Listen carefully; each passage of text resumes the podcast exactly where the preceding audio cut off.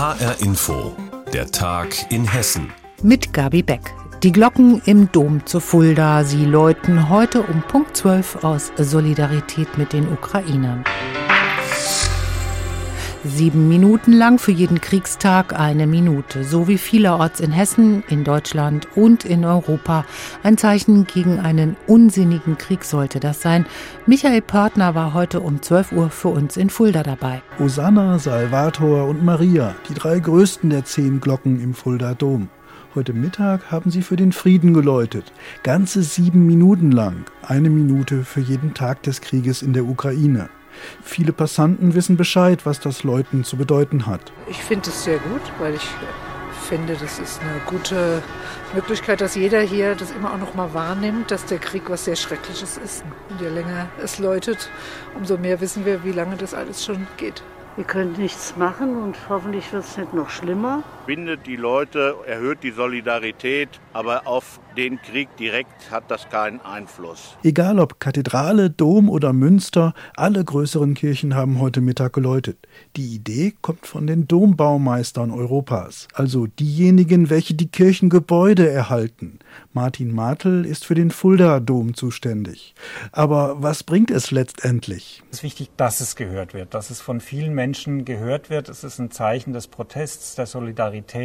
Wir machen uns natürlich keine Illusionen darüber, dass das ein auslösendes Moment ist, politisches Handeln direkt zu verändern. Aber es ist ein wichtiges Zeichen, das Menschen verbinden kann und das Menschen auch zum Nachdenken bringen kann. Mittags um 12 Uhr läuten sowieso die Glocken, allerdings nicht so lange. Dass die Kirche sich so politisch gibt, ist ungewöhnlich. Fuldas Bischof Michael Gerber sagt, warum sich die Kirche so stark einmischt. Wir setzen alles dran, lassen das nicht so, dass das, was dort in der Ukraine passiert, dass wir wieder zur Tagesordnung übergeben, sondern das ist auch ein Zeichen des deutlichen Protestes gegenüber einem brutalen Überfall auf ein Volk, das genauso wie alle anderen Völker das Recht zur Selbstbestimmung hat. Und das, was Putin hier tut, ist mit nichts zu rechtfertigen. Historisch gibt es das Mittagsgeläut übrigens schon seit dem Jahre 1456. Kurios, ursprünglich war es alles andere als ein Symbol für den Frieden. Ganz im Gegenteil. Es sollte an den Sieg der Christen über die Türken erinnern. Michael Partner hat berichtet, neben den Glocken gehen viele Menschen auf die Straßen und demonstrieren für Frieden. So auch heute zum Beispiel die Fridays for Future Demos in Frankfurt und Wiesbaden. Ukrainer selbst protestieren auch gegen den Krieg. In Frankfurt halten sie vor dem russischen Konsulat eine Mahnwache. Hanna Immich war dort für uns und hat mit beiden Seiten gesprochen. Blumen und Plakate, große Fotos mit zerbombten Gebäuden in ukrainischen Städten liegen auf dem Bürgersteig. Aus einem Ghettoblaster schallt die ukrainische Nationalhymne in Dauerschleife. Direkt gegenüber das russische Konsulat in Frankfurt. Auch einige Polizisten beobachten das Ganze aus dem Hintergrund. Schon den achten Tag in Folge stehen sie hier, die ukrainischen Frauen und Männer, seit der Krieg in ihrer Heimat angefangen hat. Darunter auch Katharina von Bonin. Mit Russen, mit russischen Leuten reden und sagen, dass wenn die Russen in, in Russland keinen Zugang zur Wahrheit haben, dann müssen die Russen außer Russland die Verwandten anrufen, mit denen reden, sagen, was Wahrheit ist. Ukrainische Soldaten sterben, aber auch Russen. Und wir sagen, bitte rufen Sie die Mütter an, die haben Recht zu wissen, was mit die, die Söhnen passiert. Ihre Hoffnung, dass die russische Bevölkerung selbst sich gegen Putin und gegen den Krieg positioniert.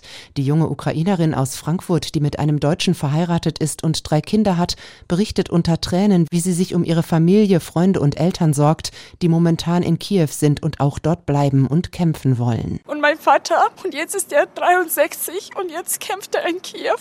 Meine Mutter sitzt im Keller, weil da fliegen Bomben jeden Tag. Und letzte Nacht war Hauptbahnhof bombardiert. Und jetzt haben die keine Wärme. Also das ist kalt jetzt in die Wohnungen in Kiew. Sie berichtet auch davon, dass sie jeden Tag Anfeindungen erlebt von hier lebenden Russen, bis hin zu Morddrohungen. Mir war gesagt, dass ich habe nur wenig Tagen zu, zu leben und ähm, wenn ich meine Klappe nicht halte, dann bin ich sofort hier tot. An der Mahnwache laufen viele Passanten vorbei, bleiben stehen, machen Fotos.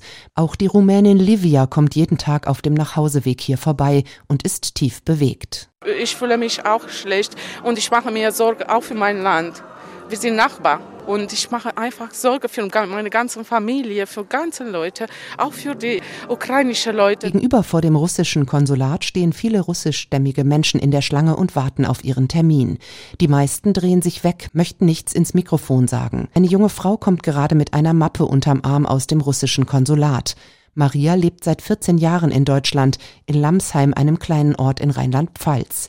Ihre Eltern in Russland wollte sie bald besuchen, deshalb ist sie hier. Ich muss meinen äh, Reisepass verlängern, aber ich glaube, ich, bald werde ich äh, nicht reisen dürfen. Sie telefoniert häufig mit ihren Eltern und Freunden in Russland und hört ihnen zu, möchte die Wahrheit verstehen, sagt sie. Sie sehen das ganz anders, als hier berichtet wird. Sie bezeichnen das nicht wie als Krieg. Wie der Putin sagt, das ist eine Operation. Sie wirkt nachdenklich, fühlt sich nicht wohl in ihrer Haut und die Situation macht ihr Sorgen. Wenn man Russisch spricht, das heißt man nicht, dass äh, wir sind für diesen Krieg sagt Maria aus Russland in dem Bericht von Hanna Immich. Sie war am russischen Konsulat in Frankfurt.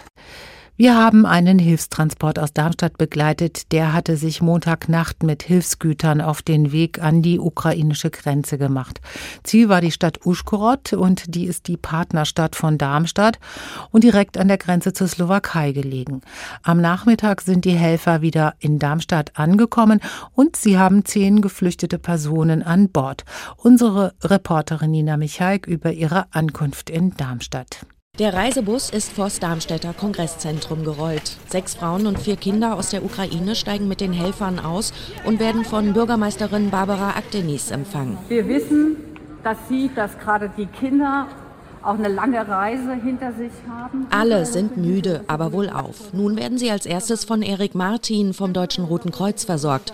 Auch das gehört zur Flucht in diesen Corona-Zeiten. Als erstes werden wir ihre Temperatur messen an der Stirn ein Covid-19-Schnelltest, den wir durch die Nase abnehmen müssen. Wir haben einen kleinen Informationszettel, wenn Sie hier eine Covid-19-Impfung erhalten möchten. Nach dem Covid-Test gibt es einen Imbiss und dann geht es an die Verteilung der Quartiere. Thomas Canelada ist einer derjenigen, die Wohnraum für Geflüchtete zur Verfügung stellen. Unsere Schwiegermutter ist letztes Jahr gestorben oder meine Schwiegermutter und wir haben die Wohnung leer. Und dann haben wir gesagt, haben wir uns beide angeguckt, meine Frau und ich, und haben gesagt, ja, da könnten wir auch jemand aufnehmen, wenn der Bedarf da ist. Und so hat sich das dann über die Partnerstädte hier relativ schnell ergeben, dass halt äh, dort Bedarf ist. Eine der Geflüchteten ist die 35-jährige Katja. Sie ist mit ihrer siebenjährigen Tochter aus Kiew abgehauen, als die ersten Bomben fielen und von Atomwaffen gesprochen wurde. Ihr Ehemann ist, wie alle anderen Männer auch, noch im Land. Ihre Gefühle sind zwiegespalten, erklärt Emma Glenz, die Übersetzerin. Eine ist gut, weil ich bin da, mein Kind ist froh, kann wieder lachen. Auf der anderen Seite, das, was passiert bei uns, das ist mehr als Krieg, das ist Genozid. Ich mache mir meine Gedanken um Menschen, um Tiere und die Leute, was da, die sind gelassen. Da kommen auch der Übersetzerin die Tränen. Dem Horror in Kiew entkommen ist auch die 28-jährige Olena. Sie hat Fotos dabei von ausgebrannten Militärfahrzeugen, Flüchtlingsströmen am Bahnhof und zerschossenen Häusern. Glenz übersetzt.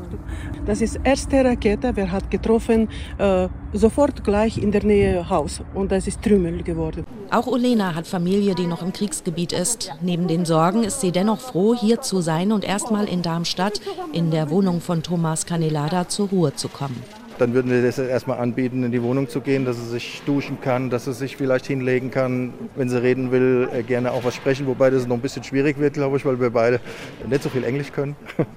Aber ja, dann lassen wir alles mal auf uns zukommen. Damit ist diese Mission aus Darmstadt abgeschlossen. Peter Ehri, der Leiter des Hilfseinsatzes, ist zufrieden. Er hat Hilfsgüter an die ukrainische Grenze geliefert und Menschen in Sicherheit gebracht. Jetzt muss er die Reise erst einmal verdauen. Das ist, was ich an der Grenze gesehen habe, wie es da geht. Wie ich mit den Leuten hier in dem Bus gesprochen habe, wie ich gesehen habe, woher die kommen, was sie gesagt haben, ist eigentlich, das kann man gar nicht normal, wenn man normal fühlt, ein normaler Mensch ist, verkraften. Nina Michaik über zehn Flüchtlinge, die in Darmstadt angekommen sind und ein Hilfskonvoi, der alle Spenden an der ukrainischen Grenze abgeliefert hat. Auch der Hessische Rundfunk hat sich entschlossen, ein Zeichen zu setzen für Frieden und Anteilnahme am Krieg in der Ukraine. Am kommenden Donnerstag gibt das HR Sinfonieorchester zusammen mit einigen Partnern aus dem Land ein großes Benefizkonzert in der Alten Oper in Frankfurt. Martin Kersten hat die Details.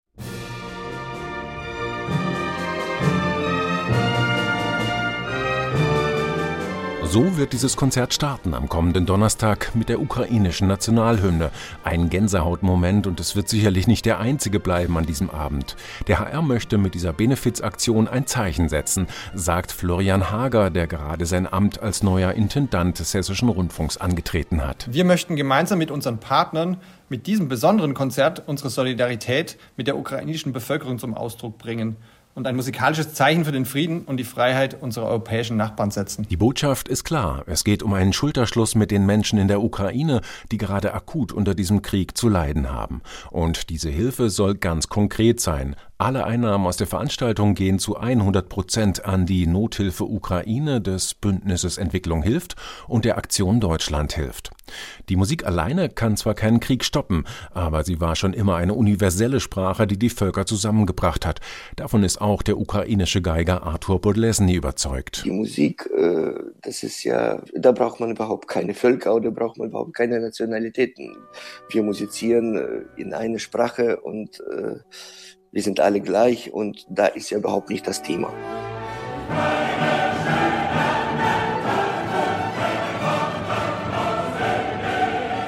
Das HR Sinfonieorchester möchte die einigende Kraft der Musik nutzen. Auch deshalb, so HR Musikchef Michael Traub, wird am Ende des Programms Beethovens Schlusssatz der 9. Sinfonie erklingen mit der Botschaft Alle Menschen werden Brüder. Wir wollen aber auch mit der Auswahl ein Werk in den Mittelpunkt stellen, das friedensstiftend schon immer war, das eine bestimmte Botschaft transportiert, das auch die Menschen miteinander verbindet, weil am Ende nach dem Krieg müssen ja alle auch wieder miteinander sein. Das Benefizkonzert wird in einer breiten Allianz stattfinden, gemeinsam mit dem Land Hessen unter der Schirmherrschaft von Ministerpräsident Volker Bouffier und der Stadt Frankfurt sowie zusammen mit dem Rheingau Musikfestival, dem ebenfalls auftretenden Ensemble Modern, der Oper Frankfurt, der Arbeitsgemeinschaft Frankfurter Chöre und der Alten Oper Frankfurt.